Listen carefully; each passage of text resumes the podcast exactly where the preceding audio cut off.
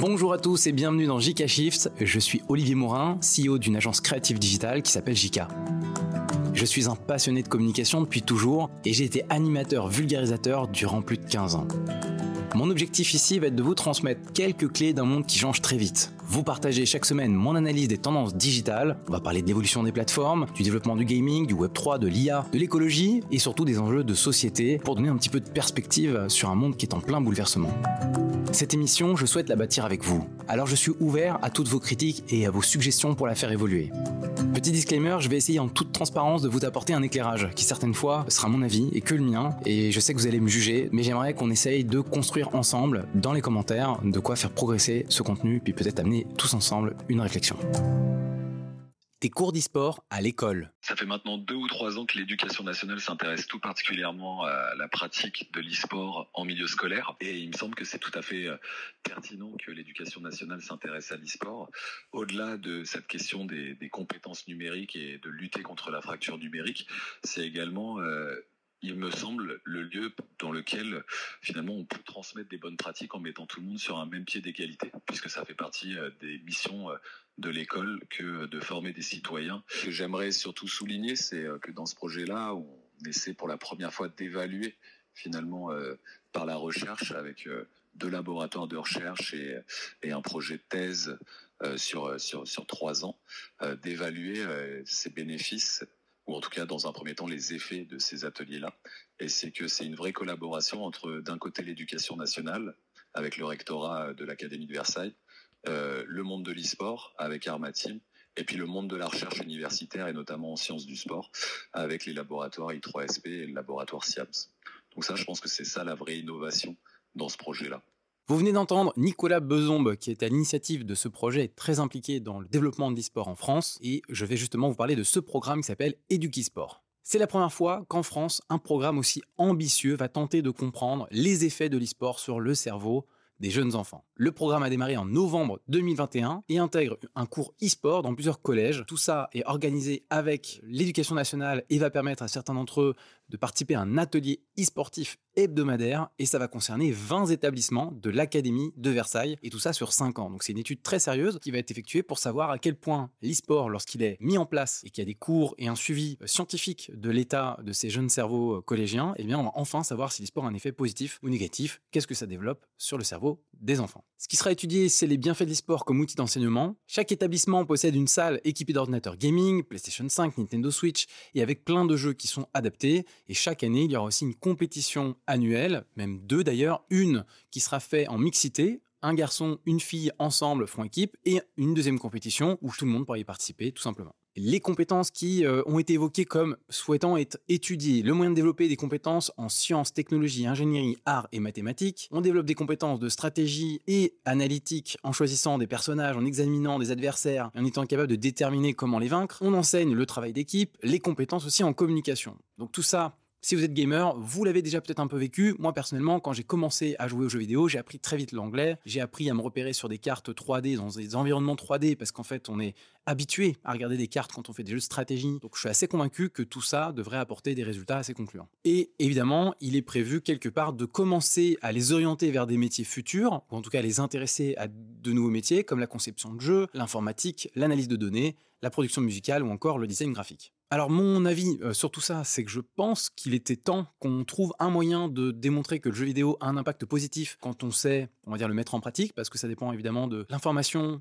les ateliers qu'on effectue avec le jeu vidéo, et puis éventuellement aussi bah, toute la précaution que ça demande dans les bons gestes et la bonne pratique, parce que si on joue effectivement trop longtemps ou à des jeux qui ne sont pas adaptés, bah, peut-être qu'on ne développe pas forcément euh, de, nouvelles compétences, mais je reste convaincu, et je pense que beaucoup d'entre vous aussi, que ça peut développer euh, des, des, jeunes cerveaux pour leur apprendre des nouvelles compétences, et peut-être encore plus à même de répondre aux enjeux de demain. Après avoir passé quasiment 20 ans dans ce milieu-là, je ne pensais pas que je poserais un jour cette question, parce que c'est une, réflexion euh, naïve de l'époque. C'est-à-dire, est-ce qu'un jour on retrouverait dans l'éducation nationale un cours d'e-sport qui soit, euh, on va dire, accessible à tous et qui prenne un peu une place, sans parler d'une place prédominante, mais une place en tout cas importante dans un parcours d'éducation? Je ne pensais pas que ça arriverait un jour en fait. Là, je pense qu'on peut se la poser. Est-ce que demain, comme on, a aujourd'hui des cours de PS, est-ce qu'on aurait des cours d'e-sport ou de jeux vidéo ou d'éducation vidéoludique euh, et qui permettrait peut-être euh, sous une certaine régularité, est-ce que c'est hebdomadaire ou un, peu moins, bah, de mettre en pratique des nouvelles compétences. Je trouve ça hyper intéressant.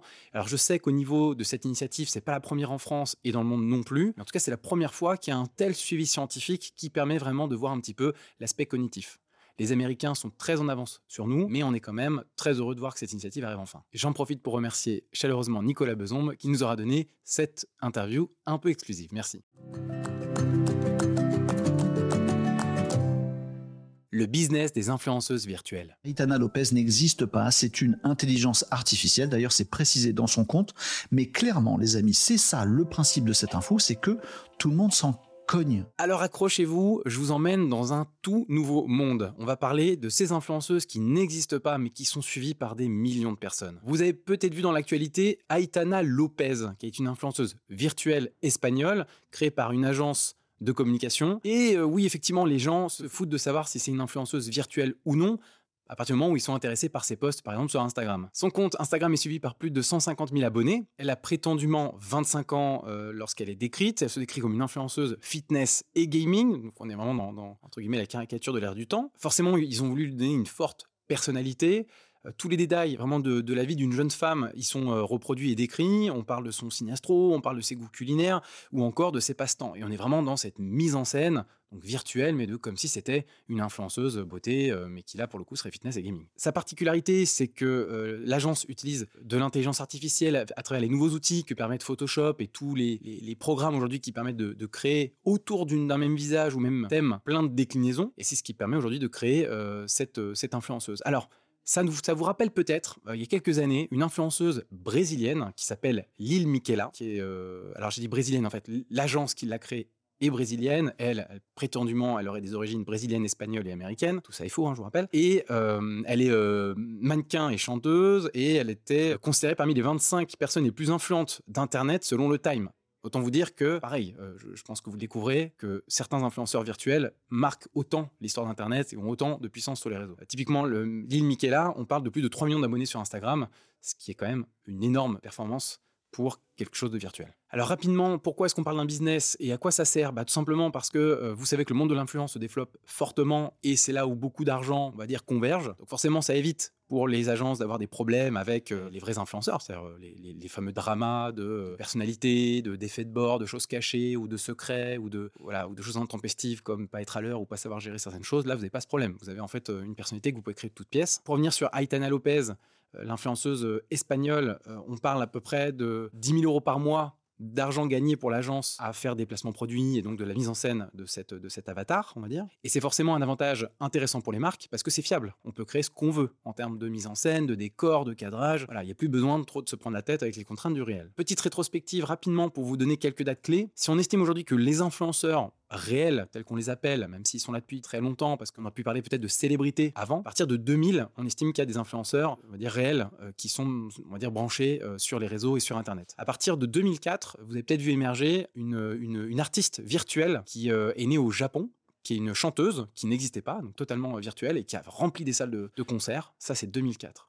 Donc c'est déjà vieux. Et c'est maintenant une icône très connu et reconnu au Japon. Quand on arrive en 2016, on arrive à des influenceuses virtuelles qui sont faites totalement d'images de, synthèse. Donc là, on retrouve Lil Miquela, euh, la fameuse brésilienne. Et à partir de 2023, euh, on arrive à des premiers influenceurs IA ou générés par de l'IA. Et ça, c'est tout nouveau. Donc, il faut s'attendre à ce que demain, il y en ait de plus en plus. J'aurais pu vous citer aussi un groupe de K-pop virtuel, 100% fait d'hommes virtuels euh, en Corée, qui est un carton plein. Et puis si vous suivez un petit peu League of Legends, bah, vous savez qu'ils euh, mettent régulièrement en scène leur groupe avec des avatars virtuels. Alors c'est un business à part entière, peut-être qu'il faut s'attendre malheureusement à ce que demain ça explose, parce que ça enlève tellement de contraintes de l'influence que ça peut permettre euh, plein de nouvelles choses.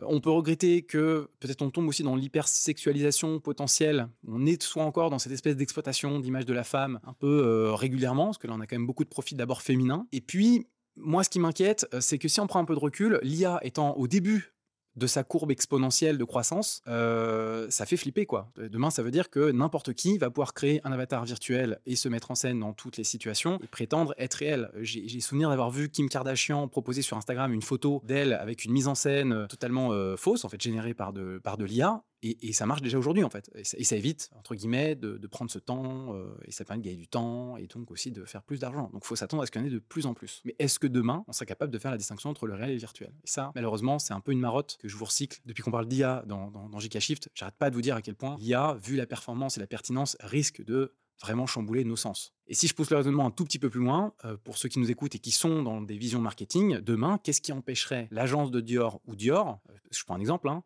mais de faire leur propre euh, modelage de, quelques influenceurs clés qui correspondent vraiment au persona, donc au type de personnes à qui ils veulent vendre leurs produits, et de créer leur propre univers, leur propre narration, leur propre influenceur. En fait, tout ça, demain, c'est totalement possible. Donc on est peut-être en train d'assister à l'émergence de quelque chose de nouveau qui va se démultiplier. Après, on verra si, comme toute mode, bah, c'est pas dépassé.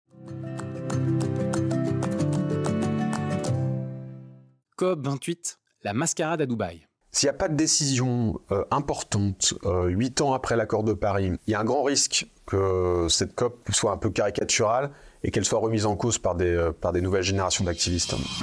Vous venez d'entendre le média Le Monde qui dresse un petit portrait cinglant, on va dire, de, la COP28. On va essayer de faire la même chose ici. Petite remise en contexte, la COP28 vient de, démarrer, c'était quelques jours, le 30 novembre dernier à Dubaï. on parle de 197 pays qui se sont réunis avec des acteurs associatifs, des lobbyistes, des diplomatiques. On va parler forcément réchauffement euh, climatique. Mais forcément, ce qui suscite un petit peu la réflexion et toutes les critiques qui sont tournées sur cette COP28, c'est que forcément, il y a énormément de présence de lobbies pétroliers et que c'est entre autres un pays qui consomme les ressources de la planète qui accueille cette COP28. Alors les enjeux, et vous le savez, c'est d'essayer de maintenir un cap de 1,5 degré d'augmentation du réchauffement moyen planétaire, ce qui est loin d'être gagné, puisque d'après les dernières études et celles qui vont sûrement encore arriver, on est déjà un peu au-delà de la trajectoire initiale. Donc les efforts, on sait qu'ils sont considérables, et maintenant, le fait de se retrouver autour de la table est censé apporter des résolutions. Alors je pense pas être le plus à même ici de vous relater l'ensemble des enjeux, de ce qui est à euh, identifier sur place. Il y a plein d'autres vidéos et influenceurs qui le font euh, mieux que moi. Là, moi, j'aurais juste pointé du doigt les enjeux, et puis être capable, lorsqu'il y aura la restitution de, de cette COP28, d'en parler avec vous. Ce qu'on peut retenir en substance, c'est que l'événement va durer à peu près trois semaines, donc on aura des réponses à la mi-décembre sur les enjeux ou les discussions qui auront été euh. Les discussions vont tourner autour de limiter le réchauffement à 1,5 degré, je vous le disais. On parle de réduire d'au moins 30% les émissions de méthane par rapport à 2020. Et on parle de trouver, on un nouveau système alimentaire mondial avec la menace du réchauffement climatique et eh bien forcément toute la production alimentaire est mise à mal. Vous savez que ça fait grand débat tout simplement parce que bah, vous savez que euh, l'événement a lieu à Dubaï et que c'est un des plus gros euh, fournisseurs de pétrole, donc extracteurs de ressources euh, naturelles. Forcément, est-ce que c'est pas incohérent de se retrouver dans cette situation-là? Et c'est vrai que ça paraît fou quand on y pense et de se dire qu'une grande partie de l'avenir de la trajectoire de cette planète est entre les mains de ceux qui polluent le plus. Et malheureusement, est-ce que ça va pas être nécessaire d'avoir en fait des événements qui réunissent l'ensemble des pays du globe ou en tout cas la majorité, dont les pollueurs, pour être capable d'adresser ces sujets? Problème aujourd'hui, c'est qu'on est encore dans on va dire une mutation ou dans une forme d'adolescence, dirons-nous, où euh, on n'assume pas complètement les effets que nous avons sur les écosystèmes et sur cette planète, avec des réponses qui sont pas complètement à la hauteur de l'enjeu, parce que ça ne va pas être qu'une question du carbone que l'on met dans l'atmosphère, ça devrait être une réponse beaucoup plus profonde qu'on devrait apporter sur soutenir les écosystèmes, maintenir en fait toute forme de vie